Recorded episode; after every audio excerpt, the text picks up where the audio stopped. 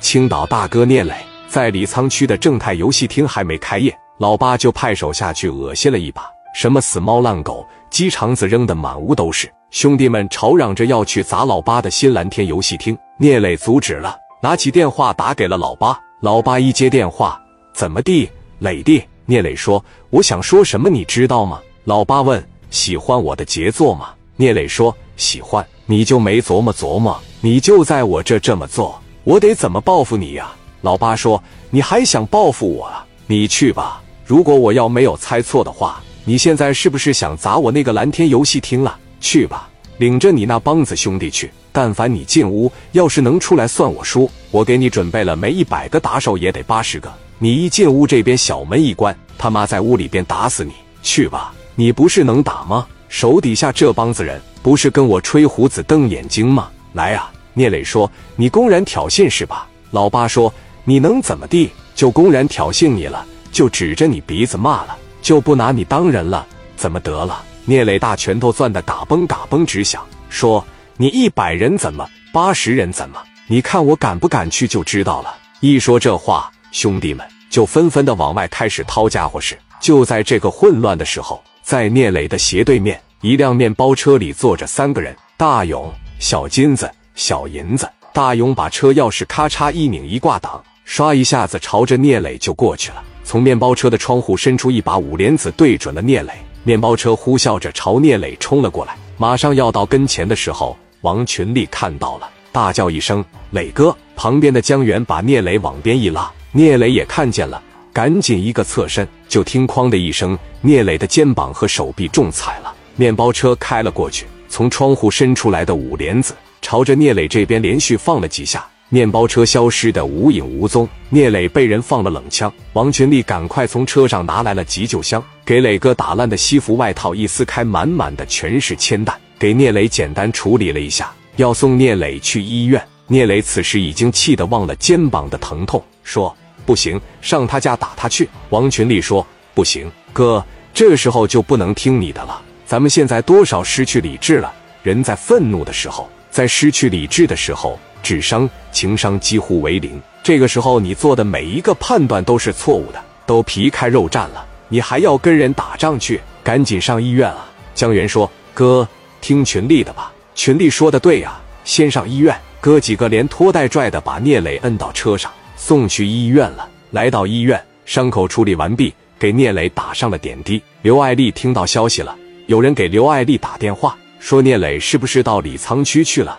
好像看到有人从面包车用枪把聂磊打坐在地上了。刘爱丽是又怕又急，不会说话了，把电话打给了江源。江源一看刘爱丽的电话，告诉了聂磊。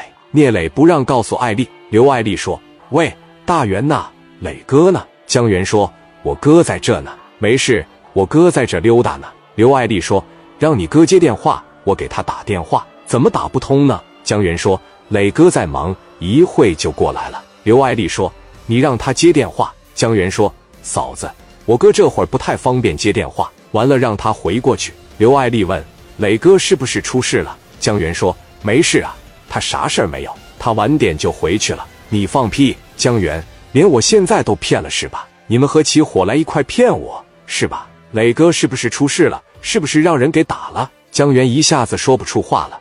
不知道该如何说了。刘爱丽在电话里叫道：“说话！你在哪个医院呢？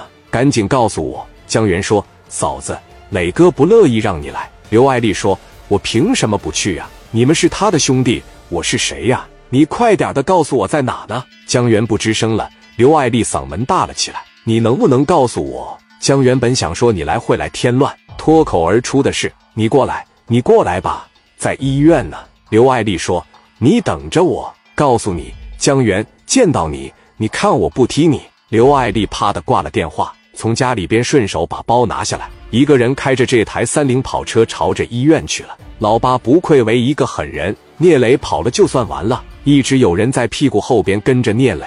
老八在谋划给聂磊补刀呢。有一个小子，原来就是在市南区小市场那边的，他认识刘爱丽，他更认识刘爱丽这台车。他更知道刘爱丽现在是聂磊的女朋友。看到刘爱丽急匆匆的把这车往这一停，奔着里边就去了。他想到了杀人诛心。这小子给老八打去了电话：“喂，大哥，你猜我看着谁了？”老八问：“看着谁了？”“我看着刘爱丽了。”老八说：“刘爱丽是谁呀？”“刘爱丽是聂磊的女朋友。”老八说：“那女朋友你告诉我干啥呀？”他俩在一块都三年多了，同居了三年多。聂磊就他这么一个女人，你想想，我要是想办法能把这个女人搞到手里，让聂磊趴着，他绝对不敢站着；让他站着，他绝对不敢蹲着。那不任咱摆布啊！咔咔给小腿一掐折，讹他点钱，让他削逼挺滚回他的四方区。你感觉怎么样？你要感觉行，咱们的重心就先别放在给聂磊补刀上。